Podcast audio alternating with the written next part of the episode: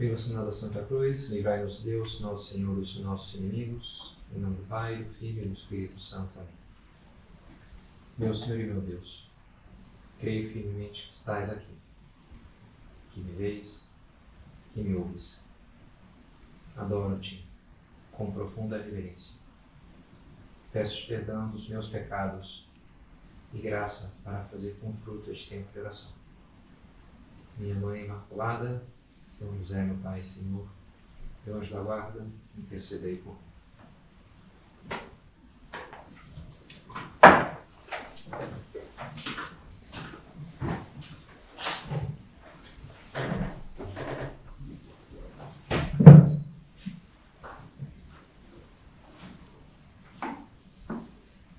Videbunt inquem transfixerum, olharão aquele que transpassaram.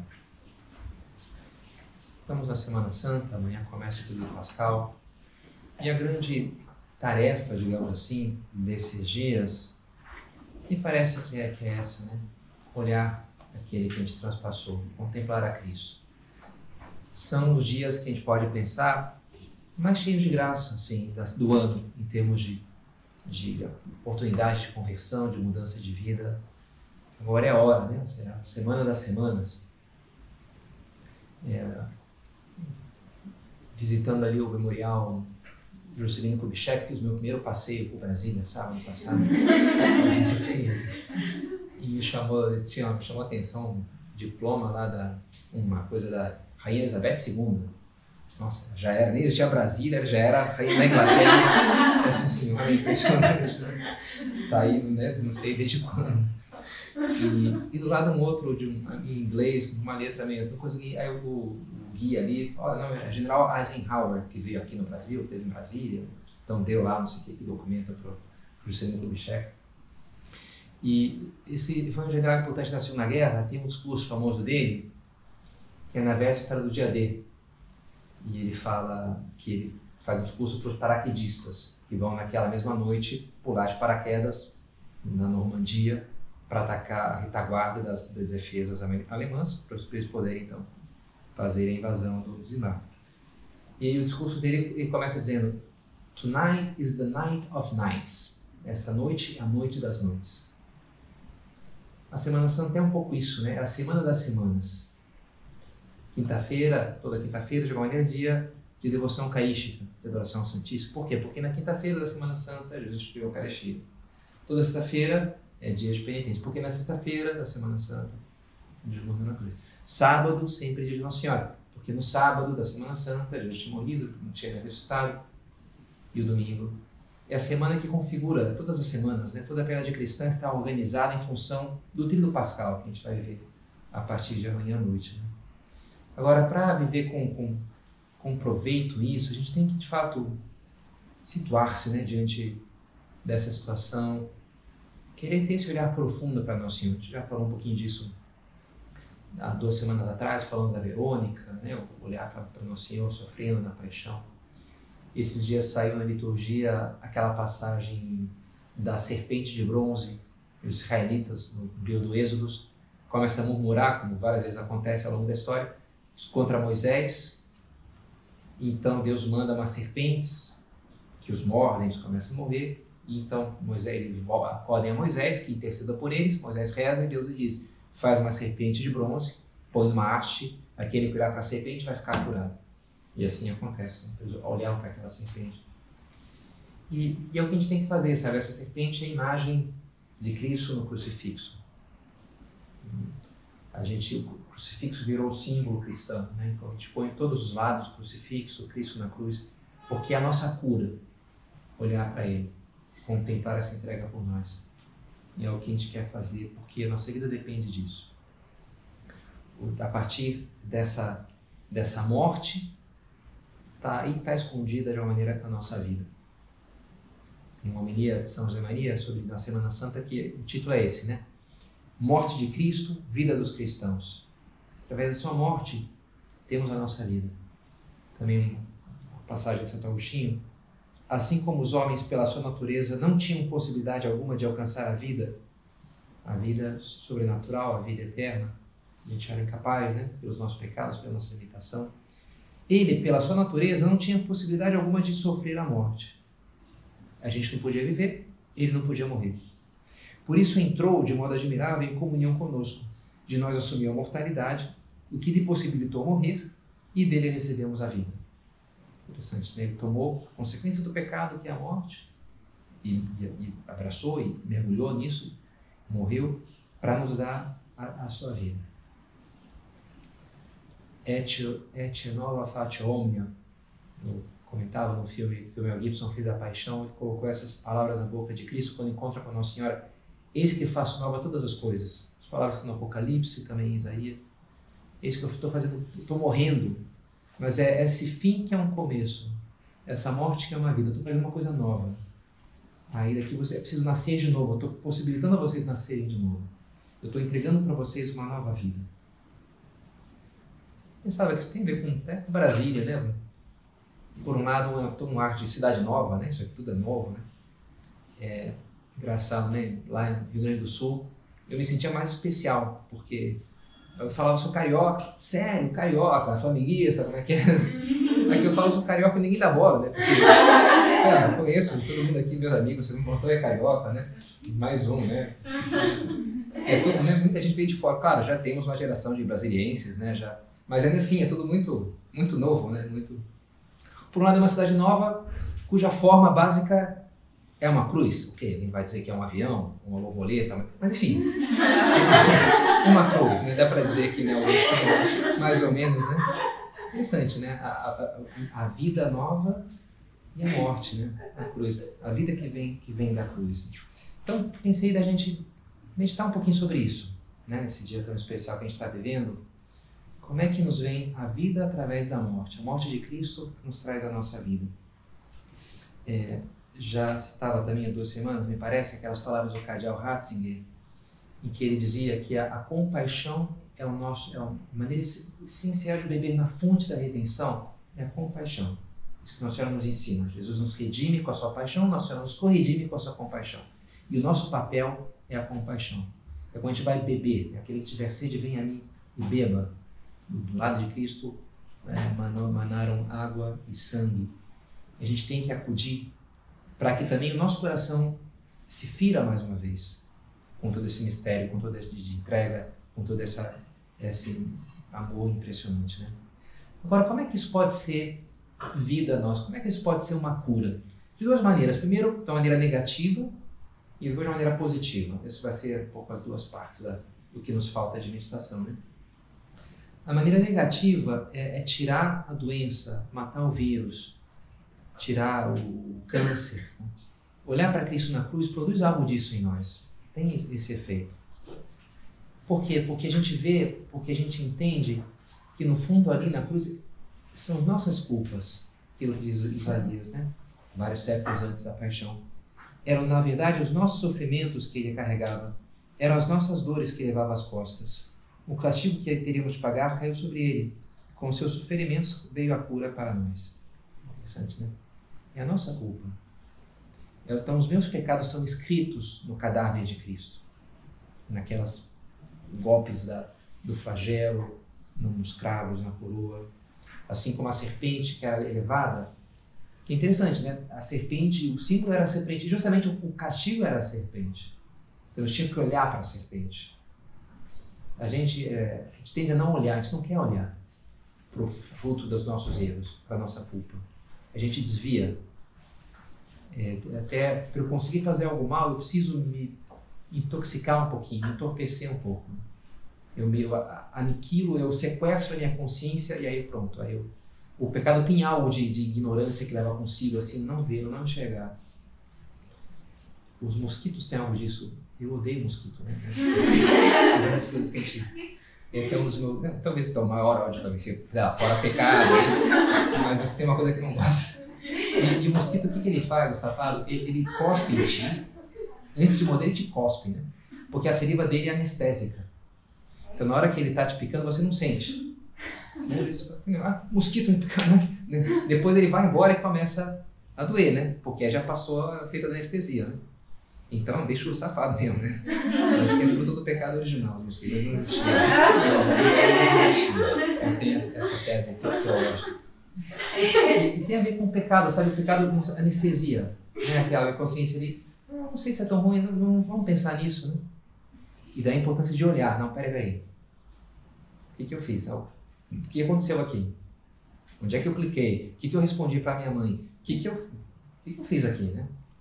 Olhar, olhar para a serpente de bronze, olhar para Cristo na cruz. Ele, o castigo que teremos pagar caiu sobre ele, e com seus sofrimentos veio a cura para nós. Cura. Castigo, para que, serve um castigo? Para educar. Acho que um professor, uma mãe, pôs de castigo para educar. E é algo muito humano, né? Por que, que funciona castigo? Enfim, eu não sou nem professor nem, nem mãe, né? Mas eu acredito que sofri né, castigos na minha, imagino que vocês todas né, também experimentaram isso. E acho que faz sentido, né? A gente até quando assiste um filme e tem o cara mal lá, a gente torce para ele se dar mal. Por quê? Por masoquismo, né? Que é de crueldade? Não, acho que não. Acho que é algum instinto natural. Seria muito ruim, né? Que o cara fez tudo errado e sai por cima. Não sei lá. É, é ruim para aquela pessoa ficar com a impressão de que o que ela fez foi bom. Ah, me dei bem, sou malandro, né? Me enganei, menti para todo mundo e no final. Não, é, tá errado, não é, não é bom mentir, não é bom roubar, não é bom, sei lá, né, enganar os outros. Ou... Então, o castigo é uma maneira de reeducar, porque ela, ela poderia ter ficado uma impressão equivocada de que era assim todo mundo, que é normal, que tudo, as pessoas estejam para servi-la, e que ela faz o que ela quiser e não tem consequência. É ruim pensar, porque é mentira isso daí. Então precisa reajustar o interior dela. Então o castigo está um pouco para isso, né? Olha, você fez, não foi legal, bateu no teu coleguinha, então você vai ficar no canto ali, não vai ter videogame, sei lá, né? Todo fim de semana, para você pensar nisso. E de fato, né, aquele sofrimento um pouco exterior, um pouco extrínseco, um pouco forçado, muitas vezes pode ser o que vai fazer a pessoa reconsiderar. Pô, realmente acho que não foi legal, né? Eu bater na minha irmãzinha da maneira como eu fiz, né? Agora, também é verdade que tem alguns comportamentos, assim, é bom apanhar um pouco da vida. Típico quando a criancinha vai na, na, no jardim, na infância, vai na escolinha, é, aprende muito, não é verdade? Ela aprende.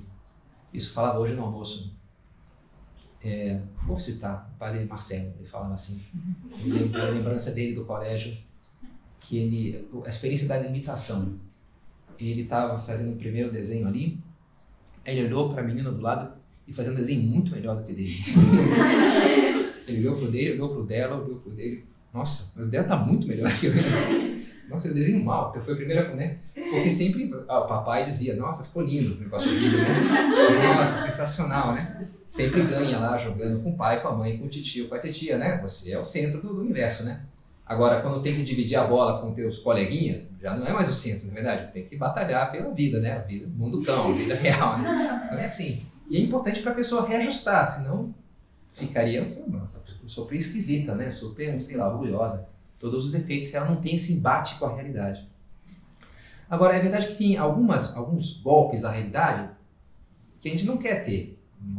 Sei lá, né? Porque é arriscado, deixa sequela, porque vai morrer. Deixa aqui a criancinha para ela ter que experimentar, porque ela. Bem, mas experimentar cair do quarto andar talvez seja uma boa ideia, né? Uma boa maneira de aprender que não se deve pular do quarto andar, porque tem coisas que e o pecado era um pouco assim, né?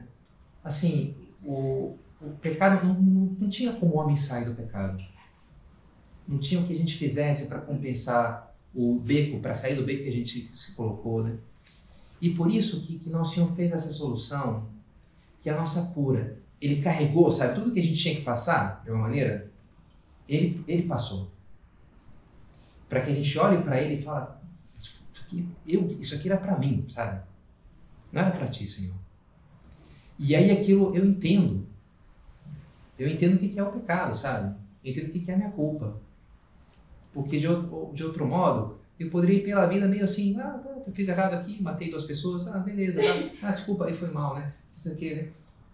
Eu, isso, uma vez vi um número, um sketch, né, cômico, lá no Rio de Janeiro, que era um, o controlador da torre do galeão. E aí, a Boeing 747 com 200 pessoas pedindo permissão na pista 2. E aí lá, o Zeca lá, pode, permissão concedida, ele tá comendo sanduíche ali, né? é, Airbus, não sei o quê, com pedindo permissão na pista 2, ah, manda ver, pode. E aí, né, acidente, os dois aviões explodem. E aí o Zeca fala, pô, foi, foi mal, foi mal mesmo. Assim, explodiu 300, 500 pessoas, né? Foi mal mesmo, pronto, já resolveu. Cara, não é bem assim que a coisa funciona, né? Foi mal mesmo e pronto, né? Já. Não, sabe? A gente poderia um pouco pela vida com essa frivolidade, sabe? Né? Nos pecados, ah, eu fiz errado, fiz aqui, entra aí, minha esposa, né? Fiz uns filhos por aí. E aí, cara, pensa nas consequências das tuas ações. Pensa isso no futuro, sabe? O que, que é traição? O que, que é faltar com a palavra? O que, que... Negócio é sério, né? Olha para a cruz. E é aí quem te enxerga. Às vezes as pessoas olham, sei lá, no crucifixo, ou veem o filme da, da paixão. Nossa, que coisa violenta, que negócio meio exagerado, coisa agressiva. Pois, bem-vindo ao mundo real, né? Bem-vindo à realidade das tuas ações, da nossa culpa. Né? Olhar para toda a crueza dos sofrimentos do nosso Senhor é isso, né? É nos dar conta do nosso pecado, do nosso erro. Ainda não resististes até o sangue, escreve São Paulo. A nossa cura é algo sério. Todo remédio tem que ser amargo? Olha, talvez não, né? Põe ali, dá para pôr ali um, um, gostinho de morango, sei lá, né? Se, se é possível no remédio, não tem problema, né? Mas assim, se eu preciso adquirir uma capacidade intelectual nova, eu tenho que desafiar a minha inteligência. Se eu preciso desenvolver músculo, eu tenho que desafiar aquele músculo. E às vezes ele vai ficar tremendo ali e depois se sentir super pesado, esgotado, né? E, e pra, na luta da santidade, na luta contra o pecado, onde é que habita a virtude e o vício? No, na nossa afetividade, nos nossos afetos. A virtude é a maneira como a gente organiza os nossos afetos, a nossa afetividade, mais que a inteligência. É a maneira de que, que eu olho o mundo e a realidade e o que, que eu sinto em relação àquilo. Claro, eu posso agir de forma virtuosa, sem, sem virtude e sem nenhum afeto, sem nenhuma vontade. Mas a virtude é o que me facilita, é o que me faz ter vontade de fazer o bem. Isso é a virtude. Isso é a virtude. Posso não ter virtude e agir bem igual. E posso ter virtude e agir mal. Posso ter, né? Mas essa inclinação é a virtude. E essa inclinação, onde ela está nos afetos, é na minha afetividade. Em que eu olho e penso, poxa, legal, que bom, né? Essa comida, essa oportunidade de ajudar essa pessoa, o que chato, né? Isso é ter virtude, não ter virtude. É como eu reajo afetivamente às realidades, né?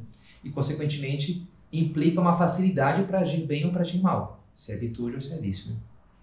Então, se eu quero reconfigurar, se eu quero adquirir virtude e expurgar os meus vícios, eu vou ter que afetar a minha afetividade justamente, né? Eu vou ter que atacar aquilo ali. E por isso, é, o, contemplar a cruz de Cristo, de uma maneira, é isso. É condoer-me da minha culpa. É me dar conta de quão mal é isso daqui. Né? Uma vez me recomendavam uma oração para pedir justamente essa graça da dor pelos pecados. E eu desde então rezo todos os dias. É uma oração para rezar depois da comunhão. E diz assim, em geral vem nas serata de orações, os devocionários, né? Oração a Jesus crucificado.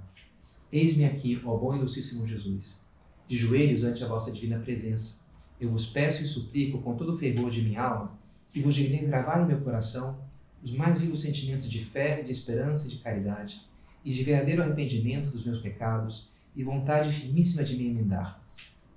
Engraçado, os sentimentos de fé e esperança, mas isso não é sentimento, isso é uma virtude, mas de alguma maneira está relacionado com sentimentos, né? Fé e dor pelos meus pecados. Enquanto, com sincero afeto e íntima dor de coração, considero e medito em vossas cinco chagas, tendo bem presentes aquelas palavras que o profeta Davi já dizia de vós, o bom Jesus.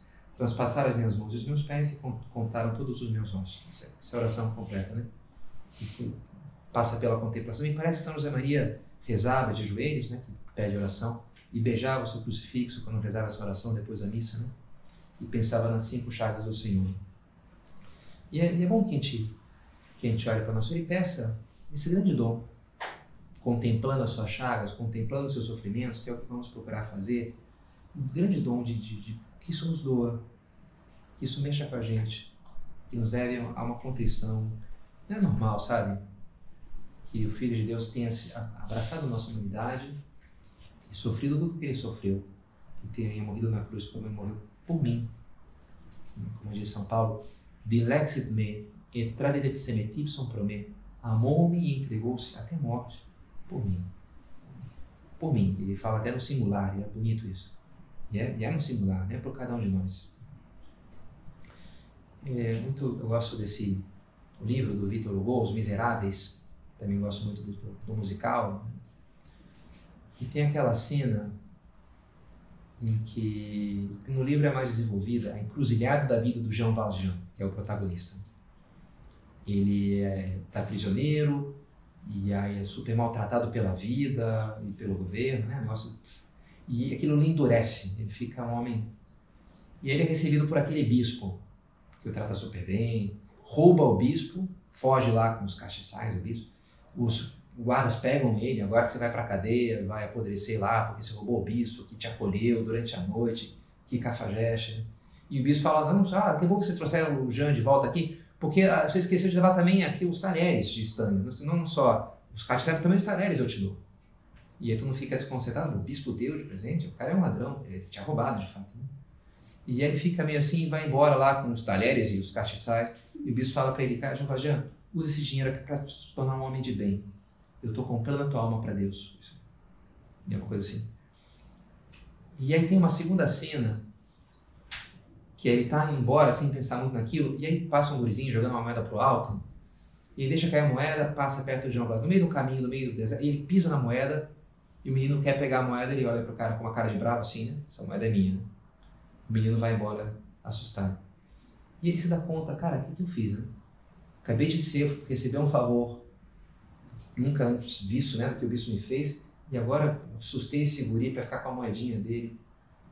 E o contraste, ele fala, cara, agora estou num momento da minha vida, ele está numa encruzilhada, em que ou eu me torno um demônio de mal, porque depois de receber tudo isso que eu recebi, se eu escolho seguir mal e duro ainda, é, eu vou ter que me endurecer mais, sabe? Eu vou ter que ser mais malvado do que eu fui até hoje, porque não dá para receber um favor desse tipo e, e já fica normal. Não ou me torno um demônio ou me torno um santo. Ou de fato eu pego esse negócio ali e, e uso a força desse favor e, me converto no melhor dos homens. E é o que ele faz.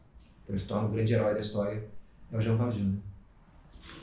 E, e, é interessante, né? De fato, ok, é um, um belo sacrifício que fez o bispo na história, mas não é maior do que o que fez Nosso Senhor por nós, na verdade, que deu ali não só um, um pedaço de metal, mas deu o seu sangue precioso, né? Deu a sua própria vida por nós. Ninguém tem amor maior que aquele que dá a vida pelos seus amigos. E se o, o, encontro com Cristo nos deve levar à contrição pelos nossos erros e pecados, também nos ensina, e aí esse é o aspecto mais positivo agora, é, é uma lição, é, é, é uma porta que se abre para uma nova maneira de viver.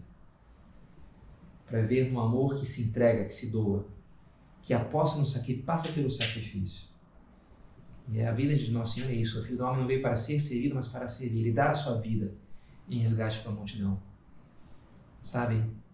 Que bom que a gente pudesse pensar isso de nós mesmos. Né?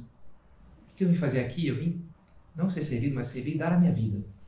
Estou aqui para me entregar, estou aqui para me doar. Essa é a minha vida. Para morrer por amor. E é assim que se vive. Aquele que buscar salvar a sua vida vai perdê-la, mas quem perder a sua vida por amor a mim vai salvá-la. Lembrava ontem de uma das últimas conversas que tive lá em Porto Alegre. Teve várias últimas conversas, né? Como dá para imaginar, assim, mais ou menos emocionantes. E uma delas foi lembrar um dos dias mais tristes que eu passei lá em Porto Alegre. E foi um dia bem triste mesmo. E que eu tive que falar com uma pessoa que eu atendia já há um bom tempo, que não queria, que ela tinha que tomar uma atitude que ela não queria tomar e não estava tomando. E eu, tive, eu falei para ela, olha cara, ou você toma essa atitude, ou eu não vejo muito sentido a gente continuar conversando. Dei um ultimato ali, né? Tudo ou nada, né? Ou você faz isso ou não me, não me procure mais. Um pouco, é um pouco esse negócio, foi um pouco mais menos que eu falei. E essa pessoa é, falava comigo, essa última conversa, faz um mês atrás, e dizia, eu não queria mesmo fazer aquilo que o senhor falou, né? Mas eu não faria se o senhor não tivesse me dito aquilo. E eu fiz. E ele fez de fato, né? E nunca sofri tanto na minha vida, mas eu não consigo pensar como é que seria minha vida hoje se não tivesse feito isso. Todo o alívio que isso me trouxe, toda a alegria que isso comunicou por esses últimos anos que eu tenho vivido, né? Como isso foi importante para mim. Aquela conversa, padre, falei três retiros, ele falava assim, né? Aqui. E lógico, né? Escutando isso, poxa, eu fiquei muito satisfeito, né? Fiquei muito contente de, pelo menos nessa ter acertado, digamos assim, né? Com várias bolas fora que a gente vai dando por aí, né? E, e é interessante, né? Aquilo que era o dia mais triste, dos mais tristes, né? Agora eu olho para trás e falo, poxa, que alegria que, que teve esse dia. Que alegria que eu. E a dinâmica, sabe?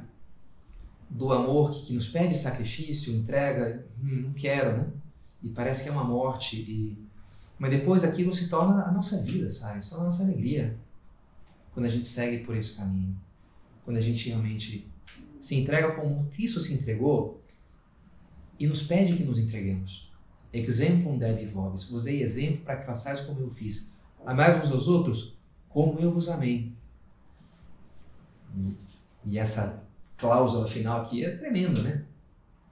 Porque Cristo nos amou na cruz, Cristo entregou sua vida por nós. Amai-vos aos outros assim, como eu vos amei. E é assim é que vale a pena, de fato, amar. Assim é que vale a pena viver. Porque assim é que se vive de verdade. Quando a gente se esquece e se doa. Estava escutando hoje, é, escovando os dentes antes de vir para cá, a, a, biografia de São Maximiliano, Maria Kolbe, e ele está agora, ele foi já preso antes de ir para, ele morre em Auschwitz, no campo de concentração. Mas já prenderam ele numa cadeia prévia lá na Polônia e, e aí ele está com seu hábito de franciscano e passa lá um oficial nazista, olha para ele com raiva e agarra o terço que ele leva pendurado assim e pega, arranca e grita com ele, pega o crucifixo. E você por acaso acredita nisso? No crucifixo, né? E ele fala com outra calma, não, acredito. E dá um soco nele. Você acredita nisso? Hum, acredito. ele vai. E, enfim, uma hora o oficial lá, depois de espancá-lo, se cansa e vai embora, né? Reclamando, murmurando. E na cela dele tem um, um, muçulmano que há pouco, pouco tempo antes tinha sido levado pelos nazistas, tinha sido é, é, entrevistado, interrogado e espancado também.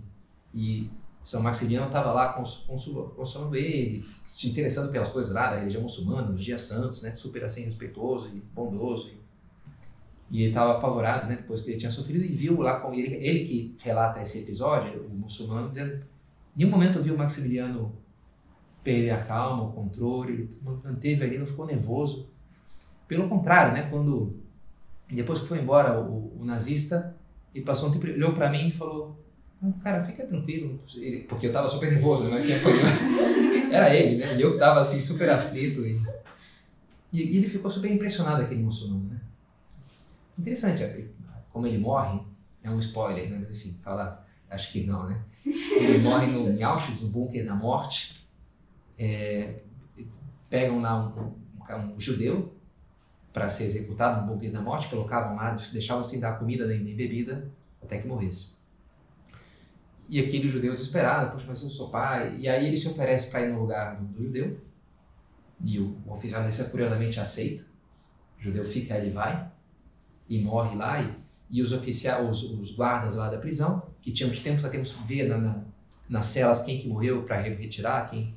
E eles relatavam que desciam ali embaixo no porão e escutavam o Frei cantando músicas para Nossa Senhora, Imaculada Conceição. E cantando músicas alegres, assim, morreu cantando para Imaculada. Impressionante, assim, a liberdade que atingem através da cruz, né? Porque o amor, quando passa pela cruz, ele se torna livre, sabe? Ele, é impossível prender alguém assim, é impossível torturar, é impossível chantagear, porque ele tá, porque ele abraça a cruz por amor a Cristo. E, e como é bonito, né? Isso que é a verdadeira vida, sabe? a vida do, do, amor generoso, do amor entregue, do amor que se sacrifica. Bonito a gente pensar nisso e almejar, olhando para Cristo na cruz, seguir esse caminho. Querer sim enfrentar a cruz, querer sim abraçar a conversão que Deus espera de nós nessa, nessa Páscoa, para atingir essa vida que Ele quer que a gente tenha. Quer que a gente seja santo, quer que a gente seja feliz, quer que a gente seja livre. Livre para amar a Deus, para amar o próximo, para dedicar-nos aos demais. E assim, que, que, é o que ele quer e é o que nós queremos também. O grande trigo que morre dá muito fruto. Cada um de nós tem que ser esse grão, esse grão de mostarda, esse grão de trigo, que morre, que dá fruto com a entrega, com esse sacrifício no mão. Um broto, diz o profeta Isaías, um broto vai surgir do tronco seco de Jessé. Das velhas raízes um ramo brotará. Sobre ele há de pousar o Espírito do Senhor. Na, a gente canta essa música, acho que é da, da folclore popular mineiro, acho, né? Jessé nasceu a vara e nasceu da, da, da jarra, da, não, da vara nasceu a flor e da flor nasceu Maria e de Maria o Salvador, né? De Jessé nasceu a vara. E, e, e essa, essa profecia de Isaías é aplicada a Nossa Senhora. Ela brota do tronco de Jessé. Ela é descendente de Davi e dela brota o nosso Salvador. O Espírito Santo descerá sobre ti e o poder do Altíssimo te cobrirá com a sua sombra. Por isso, aquele que vai nascer será chamado Santo Filho de Deus. Jesus é o homem novo, o novo Adão que brota, que nasce da nova Eva. E também nós, né? É preciso o homem nascer de novo, diz Jesus para Nicodemos. E também nós queremos nascer de novo do Espírito. É preciso nascer da água do Espírito, ele fala para Nicodemos. Né? E também nós temos nascer como o Espírito Santo desceu sobre ela. Também nós nascemos do Espírito de uma maneira nela.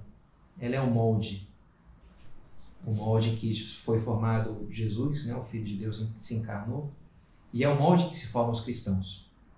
O molde é Nossa Senhora. O Espírito desce. Somos filhos do Espírito atuando nela, filhos de Deus, por ela, por ser filhos de Maria. Então, a ela nós acudimos para que a luz da sua beleza, do seu exemplo, a força da sua entrega, nos faça também capazes de segui-la no seu caminho de entrega, de união, de sacrifício unindo sempre a bendita cruz do seu Filho.